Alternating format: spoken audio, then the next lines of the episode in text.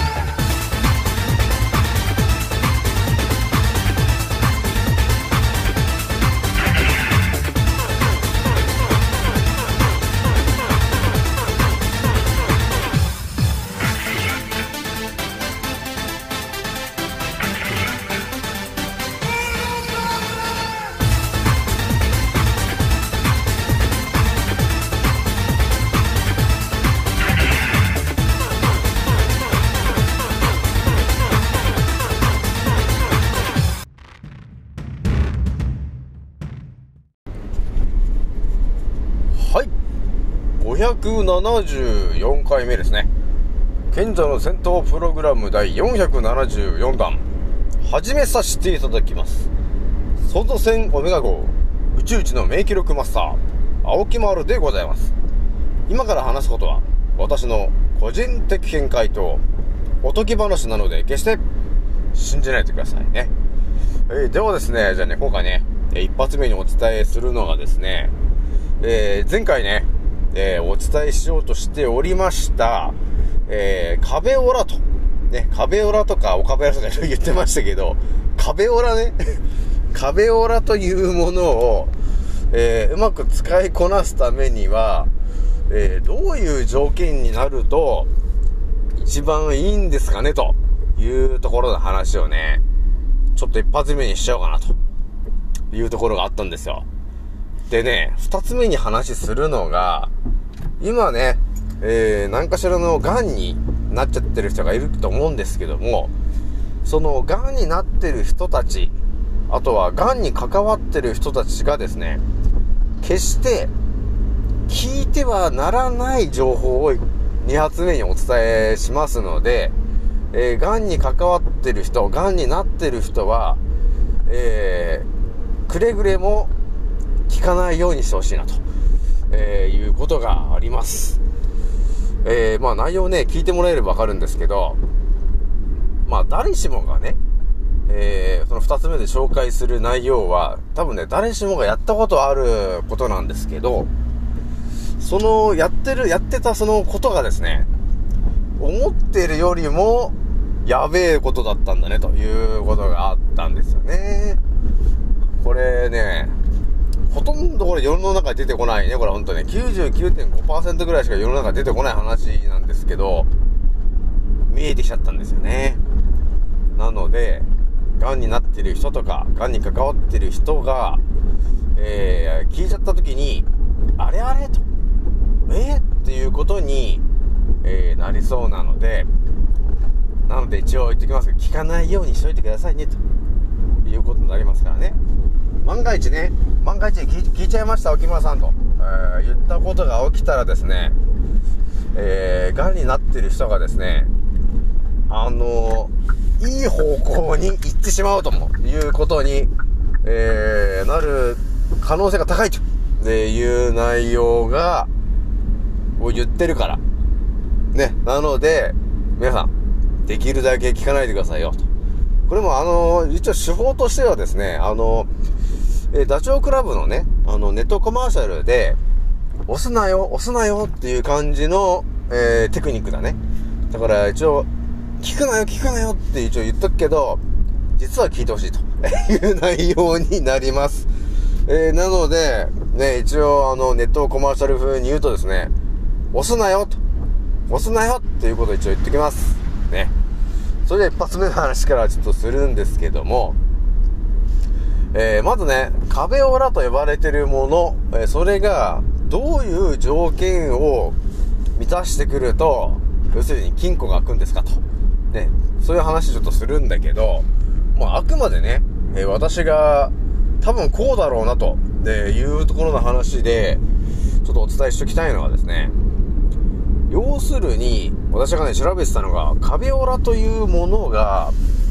一体どこにあるのかなって調べてたんですよね。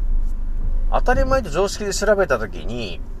それは血管の、えー、細胞の外側、ね、血管というそのパイプがあって、それの外側のところに、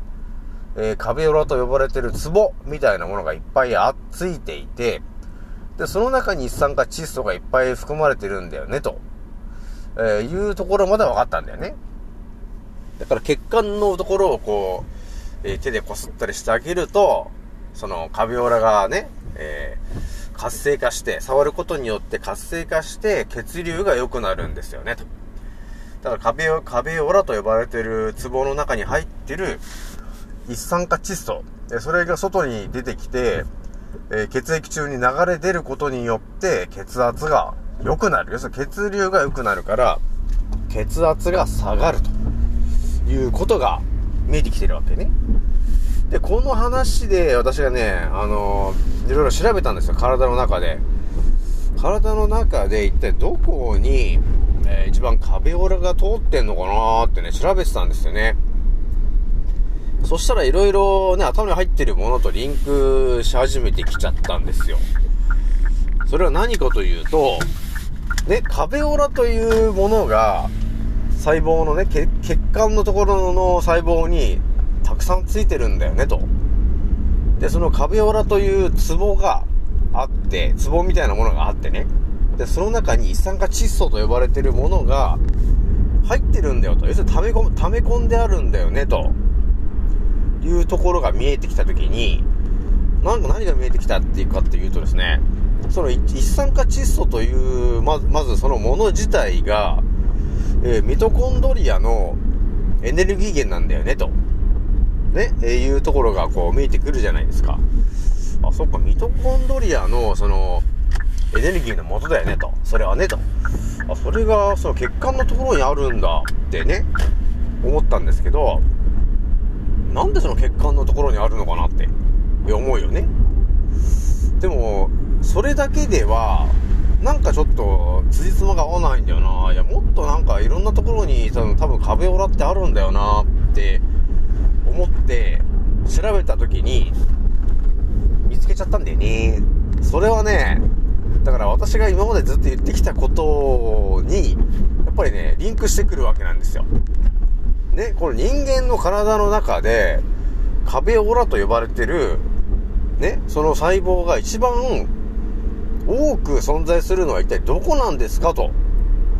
言ったらですね、これ本当は皆さんもね、本当当たり前に分かってる話なんだけど、ただ壁オラっていう風に言われると、うーん、どこなんですかねってなるじゃない。なるんだけど、まあ私のチャンネル聞いてる方であれば、もうただね、やってることはもうほぼ同じなんですよ。ただそこを詳しく、えー、解説してくれてるのがこの壁ホラーになっちゃうっていうだけなんですけど、だからね、我々体の中で壁オラと呼ばれてるものが一番あるのはどこなのかなって、ね。ミトコンドリアのエネルギー源ですよ。ね。その壁オラというのは一体どこにあんのかないっぱいあるのかなって調べたら、あのー、いつものあの場所だったんですよ。ご存知の。それは、丹田だったんだよね。丹田。ね。へその下。下丹田。ありますね。そう、まさに、腸だったんですよ。その、ね、いっぱいいるのが。なので、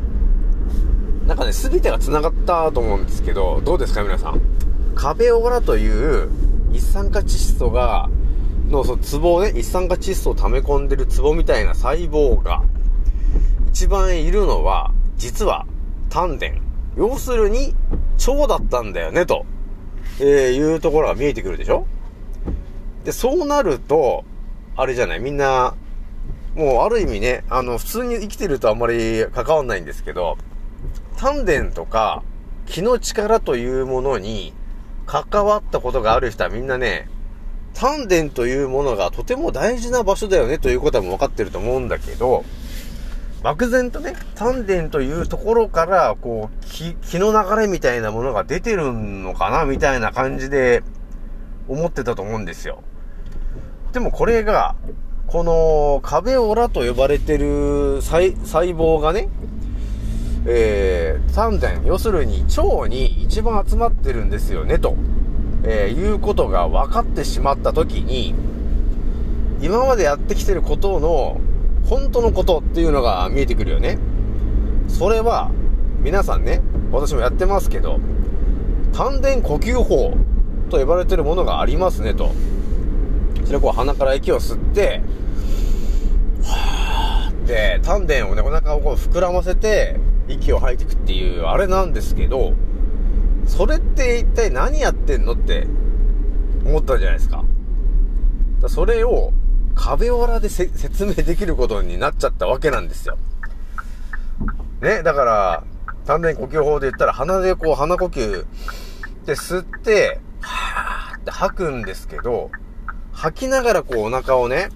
こうある意味膨らませるっていう感じなんだよね。お腹に力を入れてね。そうすると、どうなるのかというとですね、腸がこう、ぎゅーっとこう、なるわけなんですよ。は。ね。縮めてるというか、お腹に力入れて縮めてるんだけど、このお腹を膨らませる。っていうようなことをやるので、そうなると、どうなってるんですかっていうとですね、腸がぎゅーっとこう、絞られるわけですよ。要するに刺激されるわけだね、腸が。そうなると、どうなんの？という話ですよ。ね、そうなった時、何が起きてるか。それは、腸にいるものすごい量の壁オラという細胞が一気に活性化するわけだよね。あの、ギュッてやられちゃうからね。なので、えー、そうなった時に、その、壁オラ、ね、腸にいる壁オラからですね、一酸化窒素が一気に、えー、溢れ出すわけなんですよ。ね、そうすると、一気に、ね、あのー、血流が良くなるわけなんだよね。っていうからくりがあったんだよねっていう話なんですよ。だからね、あのー鬼滅の刃で言ったら、ね、水の呼吸とかね、えー、炎の呼吸とかって色々あったと思うんですけど、あの動きと、えー、今の目の前のね、人間のその壁オラと呼ばれてる、えー、ものを、もうちょっとわかりやすく解説していくと、何が起きているのかというとですね、はっきりお伝えできるのが、水の呼吸とかね、えー、炎の呼吸と、えー、言って、あのー、まあ、とりあえず呼吸してると思うんですよ。はーって息を、息を、あのー、鼻から吸ってる、みたいなことをやると思うんですけど、それで本当にやってるのの何かっていうと、鼻から一気に、えー、酸素を吸って、で、それで、えー、一回多分ね、息を止めてるんだと思うんだよね。息をね、もうまずはね、数秒間止めて、えー、お腹に、まあ少し力を入れながら、ぎゅーっとこう、膨らませながら縮ましてるというか、そういうことをやることによってですね、要するに、腸をちょっとギュッとやってるんだよね、と、えー、いうことがあるんだよね。そうすることによって、えー、要するには、壁オラと、えー、呼ばれてる細胞が、こう、ギュッとこう、刺激されるわけだね。そうすることによって、あれなんですよね。活性化するわけだよね、カビオラが。っていうことになってんだと、えー、いうことに気づいたんですよね。よく気づいたな、沖丸と、えー、いう感じはあったんですけど、いや、まさに、まさにそれなんだよな、ということがね、あったんですよね。どうですか、皆さん？あの、ぱりね、普通に生きてると、ここの、この情報って絶対到達しないんですけど、なぜか、えー、青木丸は到達するようになってるんですよね、と。いうことになってるんだよね。なので、私もね、ほんとね、こういう情報を、ね、今、27,400再生とか言っているけど、まあ、め、思ってるよりも、たくさんの方が聞いてくれてるわけなんですが、まあ、ひとまずね、あのー、私が発信する内容を皆さんが聞いてくれて嬉しいなというところはあるよね、やっぱね。私もこのね、この不思議な、その、発信するこの能力を、ね、まあ、その、今時点で100人とか200人とかじゃなくて、もうなんだかんだ、もう、やっぱ2年、いや1年半ぐらいやってんのかな？連続で。連続で毎日、今やり続けてるんですけど、まあ中にはね、本当にあの、とてつもない情報を当たり前に毎日発信してるっていうのがあるので、ね、世の中に出てこないはずの情報を、えー、なぜか青木丸頭の中に入ってくるもんなんで、それを当たり前のようにね、毎日毎日あの、発信してますけど、これ結構ね、あの、皆さんが聞いて衝撃を受ける内容が多いんですよね。なので、やっぱり今の27,400再生の理由がそうなのかなと、いや、いうところあるよね。そうですね、一発目はね、えー、要するに、えー、カビオラと呼ばれてるもの、で、その、カビオラと呼ばれてる細胞を、えー、どうやって使いこなすかの、えー、話の、まあ、とりあえず一発目としてですね、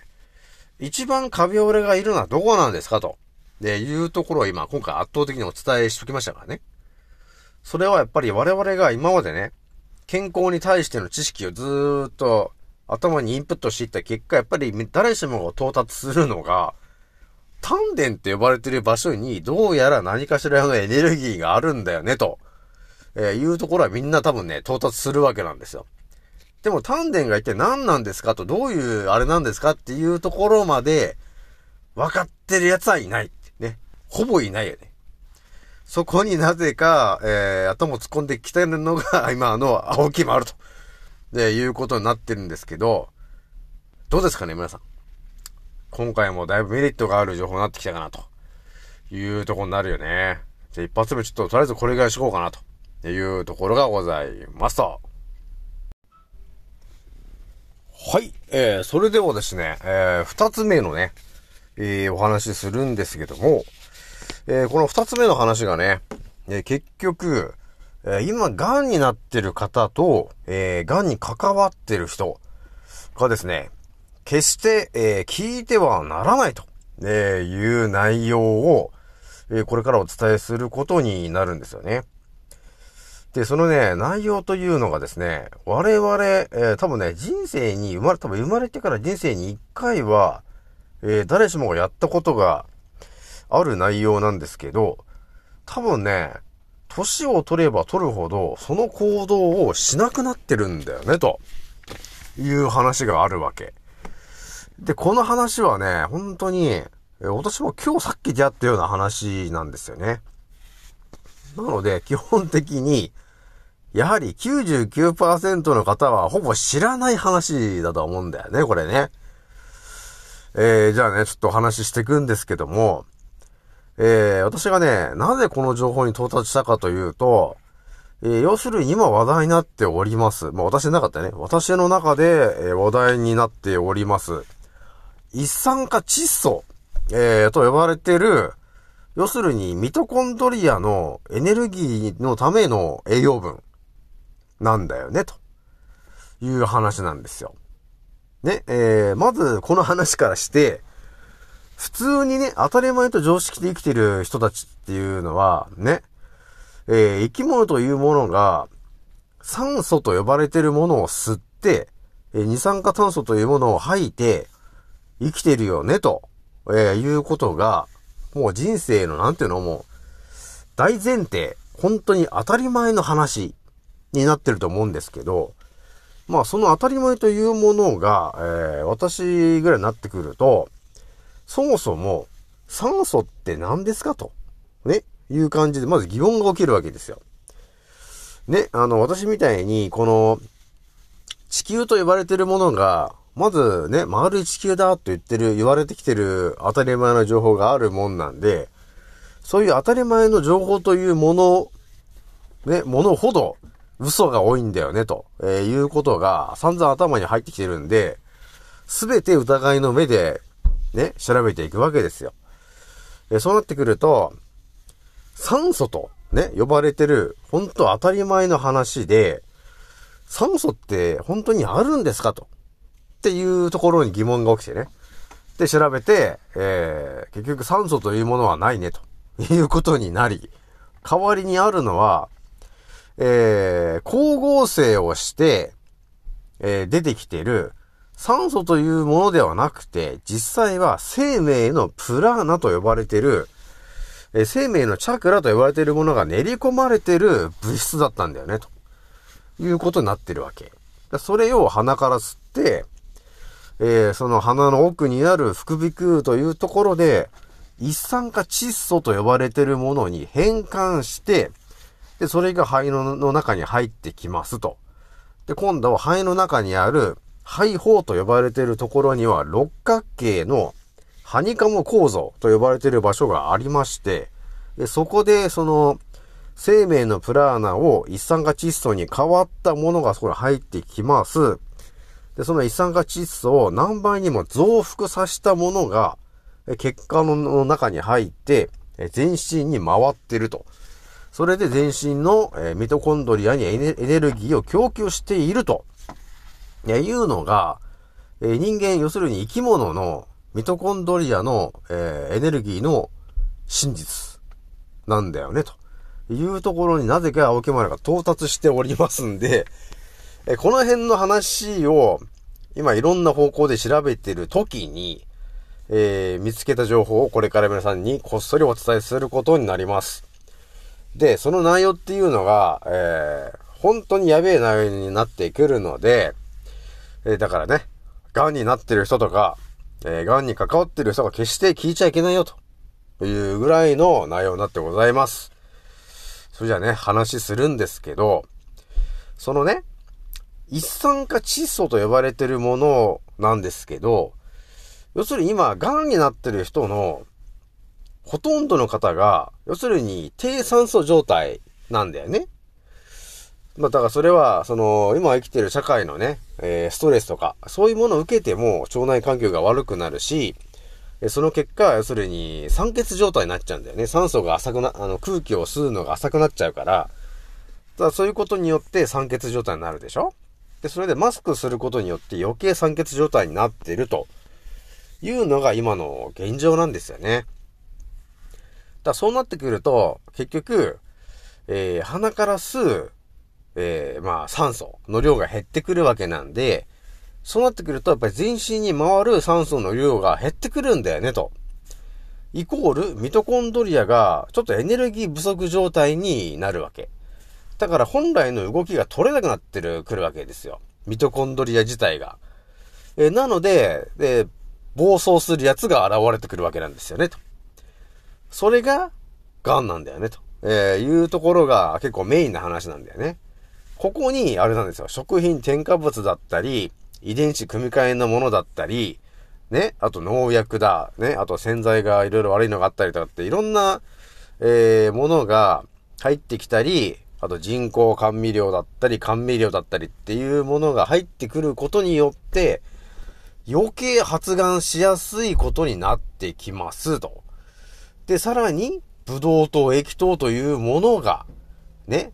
えー、いろんなところに入ってると思うんですよ。飲料水だの、なんだろうね、だしだの、ドレッシングだのっていろんなところに入ってると思うんですけど、そういうことが原因で、癌になりやすい状況にさせられてるわけなんですよ、今ね。で、我々今、普通に生きてると、えー、生き物、人間はね、生き物は全てこう、糖質で生きてるんですよね、と。ね。糖質というものをミトコンドリアが、え、エネルギー源としていて、それで生きてるんだよね、と。だからやっぱり飲料水とかにブドウ糖とかね、でそういうものをたくさん入れましょうと、え、いうようなこう流れが起きてるわけなんですよ。え、なので、いろんなところにブドウ糖が入ってるわけですよね。お菓子とかにも入ってるし、だしにも入ってるし、下手したら醤油にも入ってるしね。で、マヨネーズにも入ってるし、ケチャップにも入ってるって、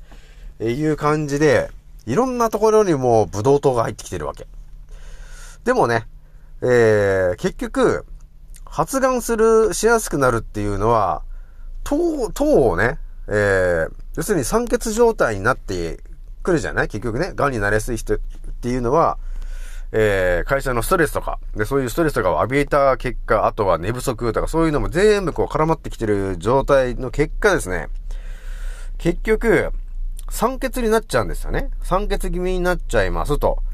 いうことになると、ミトコンドリアが、いや、酸欠、酸素が足りなくて、ちょっとエネルギーが作り出せないぞと、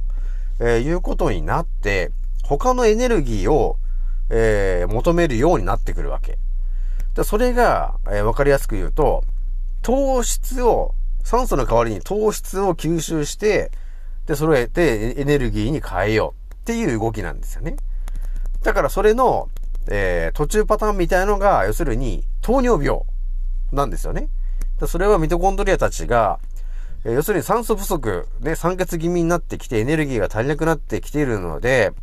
え、どっか別のエネルギーが欲しいなと。って言って、見つけたのが糖質。あ、糖質いっぱいあるなって言って、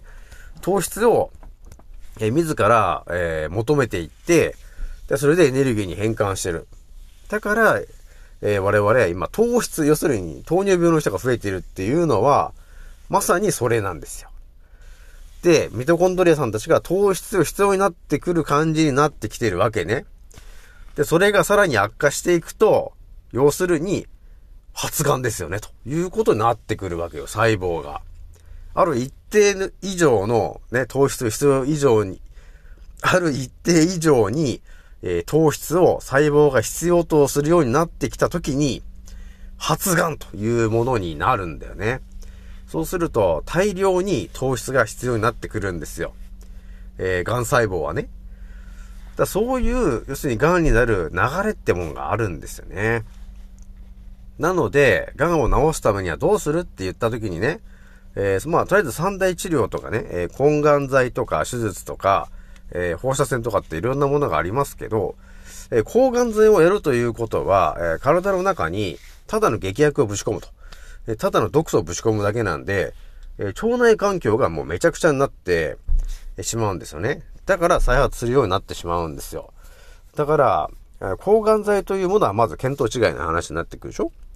で、手術してその場所を取るという話あるんですけど、そもそもその手術して取ると言ってるその発がんしてる場所が、一体どこなのかというところについてもですね、やはりその、発がんしている場所っていうのは、やっぱり今までの生活環境とか食べてるものによって起きている場所が多いわけよね。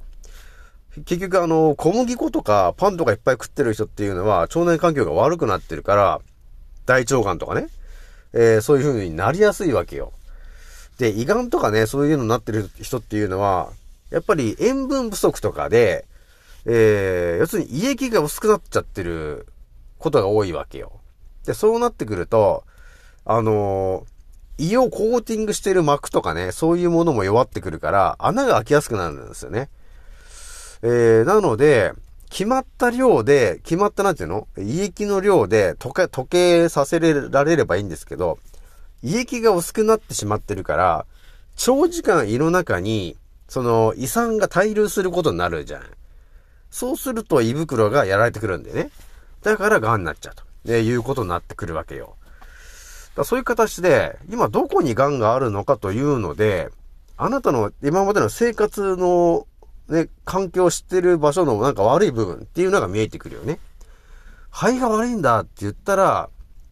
ね、結構な確率で多分鼻呼吸がちょっと浅くなってる方が多いよね、という方が多いからね。鼻が悪いとか。だから、すべての癌に言え、言えることはですね、一酸化窒素が不足してるんだよね、というところがまず大前提にあるんだよね、というところがあるんですよ。で、これ本当医者とかが誰も言わない、ほぼ言わない話なんですけど、結局、一酸化窒素というもので、えー、ミトコンドリアは動くようなエネルギー体になってるわけよ。なので、一酸化窒素をまずは、えー、大量にね、体の中に補充するように、環境を整えてやればいいんですよね、ということになるわけ。そうすると、ミトコンドリアがエネルギーを常に満タンの状態にできるわけなんで、万が一ね、ミトコンドリアの中でちょっと細胞がおかしくなっちゃったというやつがいたら、じゃあ自ら自爆してくださいね、という、え、ことも、そういうその、指示が出せるようになってくるわけよね。なので勝手になくな、なくなってってくれるわけよ。っていうことが起きてくるから、えー、癌細胞が自ら、あの、なくなっていってくれるわけ。っていうこともできるんですけど、ミトコンドリア自体が弱ってくると、そのね、自ら自爆しろっていう指示がうまくいかないっていうことがあるんだよね。それがやっぱり癌とかなんだよね、ということになるわけなんですよ。で、皆さんね、お待たせしましたと。えー、今回ね、今からお伝えするのがですね、その一酸化窒素とね、呼ばれてるものをね、私がいろんな角度で、あの、考察していったときに、発見した内容を今回皆さんにね、圧倒的にお伝えするんですけど、これをですね、本当に、今、癌になってる人、えー、癌の、えー、ステージ4とかになってる人とか、ね、えー、4、3、1、2ってね、いろいろね、あると思うんですけど、あとは癌に関わっている人、ね、自分のお母さんが癌だとか、えー、そういう方、ね、自分のお父さんが癌だとか、えー、そういう人たちがいるんですけども、多分誰しもが、えー、この情報には出会ってないので、これをやったことはないと思うんですよね。じゃあ今回私がお伝えする内容はですね、この一酸化窒素と呼ばれている、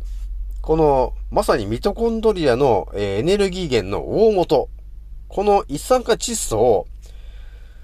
実は、15倍に増やすという、えー、情報があったんですよね。15倍に。通常の一酸化窒素をね、鼻から吸って鼻の奥の、えー、副鼻腔のところで、えー、酸素が一酸化窒素というところに変換して肺に入っていくんですけど、私が調べた情報によりますと、その一酸化窒素を15倍にすると、えいう、えことが研究上発見されましたという情報が入ったんですよね。なので、通常の15倍の一酸化窒素を、えー、に増やして肺にぶち込むことができるという、これ圧倒的なテクニックになりますと。で、多分ほとんどの方がこのやってる情報、今から話す内容をやってないから、本当に。私もやってなかった。ね。で、この話を聞いて皆さんが、やってくれると、えー、また人生変わる人がね、これまた増えるよね。えー、私もほんとね、妊婦さんとかね、ワクチン打たない方がいいですかって聞いてきた妊婦さんに対して、絶対に打つなよと。って言って何人引き止めて、あの、ね、あの、助けてきてるかわかんないぐらいな私ですけども、ね。今もワクチン打つんじゃねえって今ひたすら言ってますけど、この私が、ね、えー、癌になっている方を一気に復活させようと。えー、いうので、えー、今回お伝えするのがですね、まあ皆さんね、えー、よくね、お風呂の中とかで、こうやったことないですかと。うーん、うーん、うーん、うーん、どうですか皆さん。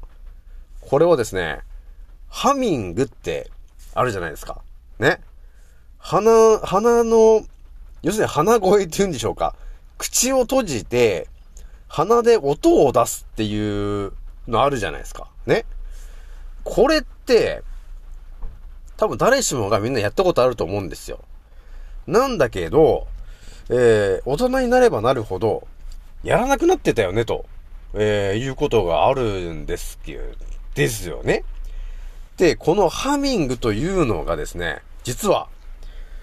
一酸化窒素を15倍にする能力を持ってるものなんですよ。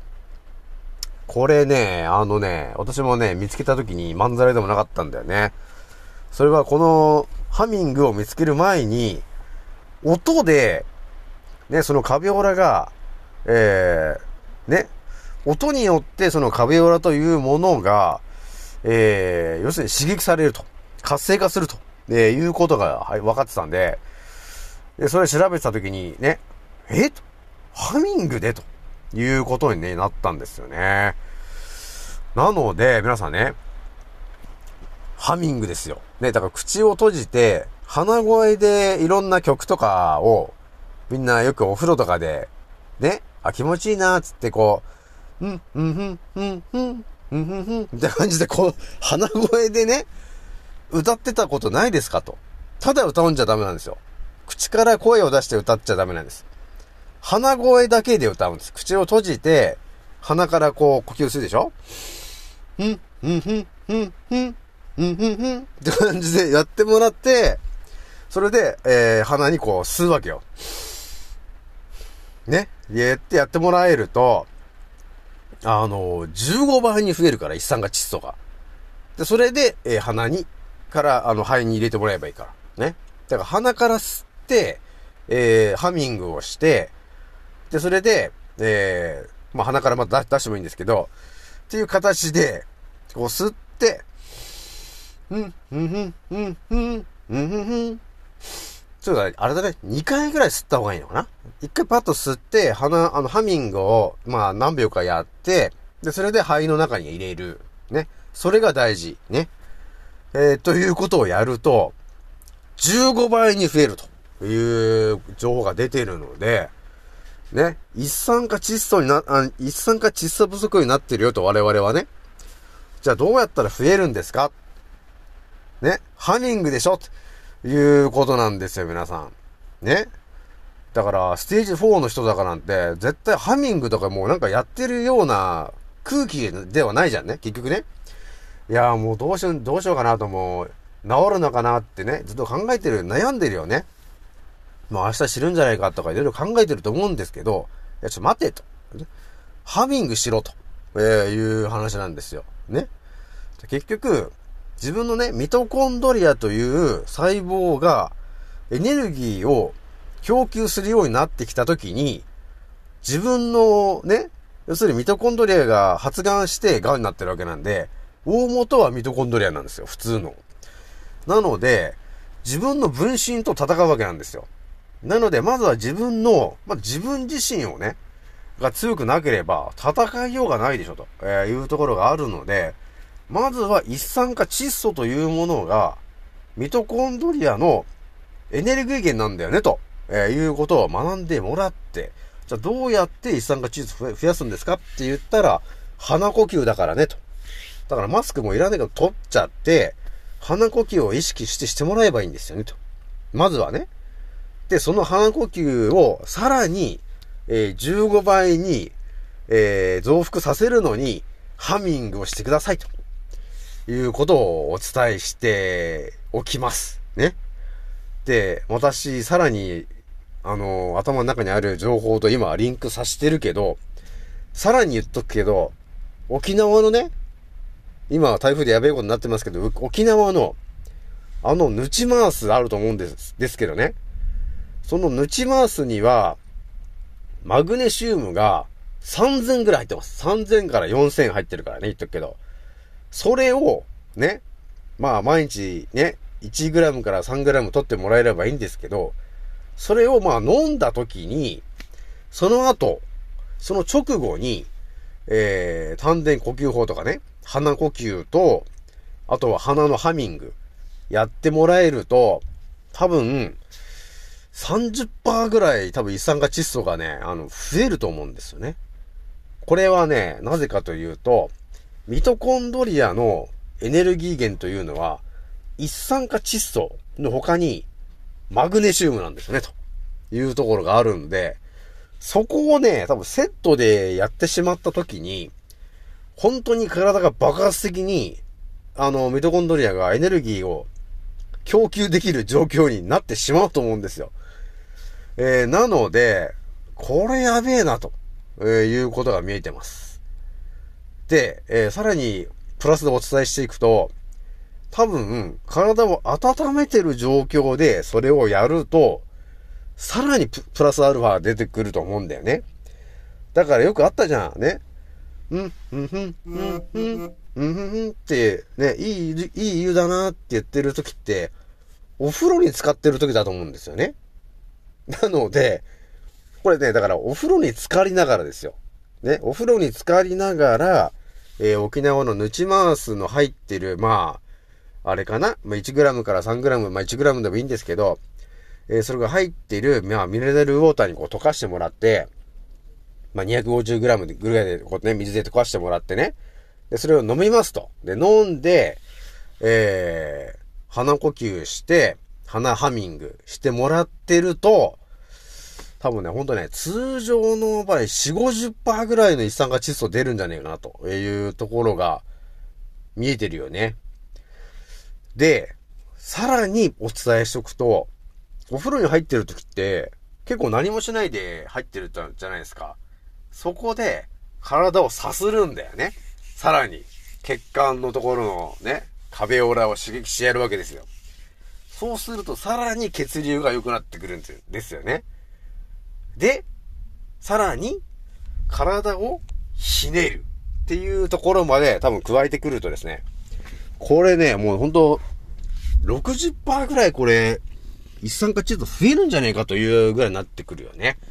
だから腕をこうひねってみたり、ね、右だ、右いっぱいひねひねったり、左いっぱいひねったり、あとは究極、えー、背骨を、あの、一周こう右にぐるぐるっとこうひねるわけ。え右と左に。こうすることによって、内臓のところにある、要するに、ね、たくさんの血管が通ってるじゃない、ね内臓ね。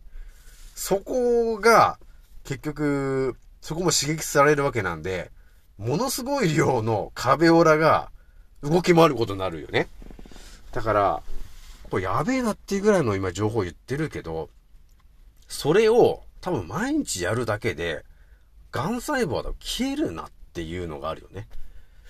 まあ、とりあえずあの、今、抗がん剤とかやっちゃってる人がいた時に、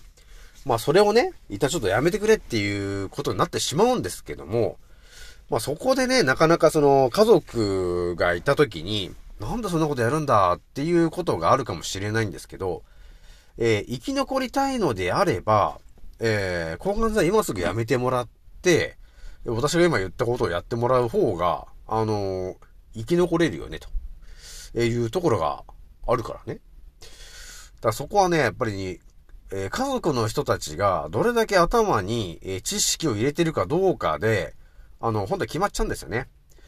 えー、ね、だから家族の中とか親戚の人たちが、ただね、お医者さんが言ってるような、ね、癌になったらもう抗がん剤をやるしかないでしょう。っていう、その、ただそれだけの頭だと、えー、知識不足で、えー、家族をみんな、あのー、え抗がん剤好きにして、ただ、あの、殺されるだけなんですよ。だからちゃんと頭に知識を入れてますかっていうことなんですね。だから癌になっちゃったと言った時に、じゃあなんで癌になったんですか？ね。で、そこも全部頭に入ってる人が、えー、ちゃんと意見をしないとダメだよね、というところになるからね。そこでみんなね、ほとんどの方が、本当はもっと生きられるのに、家族の方がただ無知なんで、ね、もうね、わかんないからとりあえず病院の先生に任せるしかねえみたいなことになって、そこで、あの、殺されてるっていうのが、あの、本当これ目の前で起きてる話なんで、ちゃんとまず勉強してくれと。ね。っ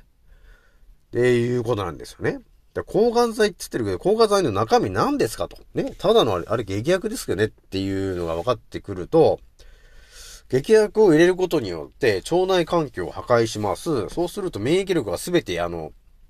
完全にあの、崩れ去っちゃうから、だその状態で癌と戦うってって、癌と戦いようがないでしょと。ね。癌と本当に戦うのは自分のミトコンドリアですよと。そこが分かってこないと、戦えませんよ、ということがあるんで、まあ、ひとまずね、あのー、ハミングね、やってみてもらえるといいかなと。まあ、やってみてもらうっても、その条件がね、その、やっぱり抗がん剤もやってる人だとちょっと厳しいから、一旦やめてもらうとかね。えそういうことをやらないと、うまくいかないんですけど、今ね、ちょうど抗がん剤が終わって、ね、えー、ちょっと自宅で、自宅用慮してるんですよ。っていう人がいたらね、えー、ぜひとも、ハミングやってもらえると、あのー、人生変わるからね、えー、やってみてほしいなというところでございますちょっとね、今回もね、また長く話しちゃしちゃったんですけど、あの、人を助けるっていうのはね、本当に大変な話なんですけど、なぜか私の頭の中には人を助けられるぐらいの、なぜか情報が当たりにバンバン入ってくるんですよ。これは伝えないといけないんですよね。誰かに。ね、だから必要としてる人に伝えないといけないんで、毎日発信してるとね、それを誰かが聞いてくれる、てるから、今やってますけど、ね。えー、ひとまず、ガンの方に届いてくれるといいかなと。あとは私のね、えー、覚醒してるメンバーね、みんなに聞いてもらえると、多分ね、身の回りのガンの人たちに対して、多分、伝えてくれると思うんですよね。ハミングすれば、ガンが治るかもよってね、言ってた。でも、そう、じゃ細かくね、説明してくれればいいから。一酸化窒素っていうのが大事だからね。そこみんな、あの、抜けちゃうとね、なんかあの、ね、あの、ハミングだけでなんか治っちゃうんじゃねえかみたいな感じになっちゃうから、ね、一酸化窒素と呼ばれているものが、まず、あのね、ミトコンドリアのエネルギー源なんだからね、というところをやっぱ言っといてもらえると、見えてくるからね。えー、とけど、このハミングが、ね、えー、15%増えるんだよね、と。ね、ハミングすることによって一酸化窒素が15%増えるっていう情報を、一番最初に発信したのは、スウェーデンだからね、言っとくけど。ね、日本じゃなくてスウェーデン。で、スウェーデンって言えば何かっつったら、本当に、えー、支配層の大元がいる本拠地でもあるからね、あの辺ね。だその辺の人たちがもう言っちゃってるからね、あのー、結構リアルだから、これ、本当に。えー、なので、ぜひともやってみてほしいな、というところでございます。じゃあね、今回も長くなっちゃったけど、これぐらいにしときます。次の音声でまたお会いしましょう。またねー。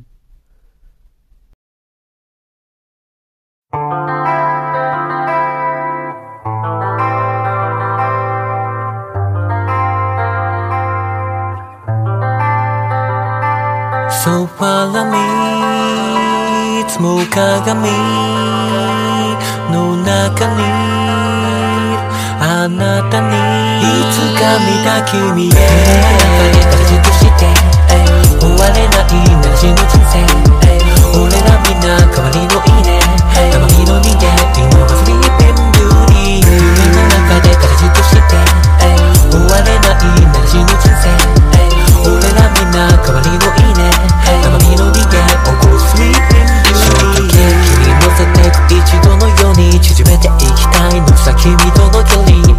でも薄皮越しのコミュニケーション。では声も聞き取れないコンビニでも。公園でも。のんびりデートしたいねなんて言ってたけでもこの世界中溢れるフェイクニュースのせで街に流れてるブルー俺ら台本なしで繋がった中 like a live on direct この先だってまだまだ感動したい。でも反応しない眠りの森の美女腰割らせる内面たとえ0.01でも生じゃないなら合わない。ピーチものにしたいビーチならスキルでしょ。突き抜けよう君の寝床に忍び込む押しつけも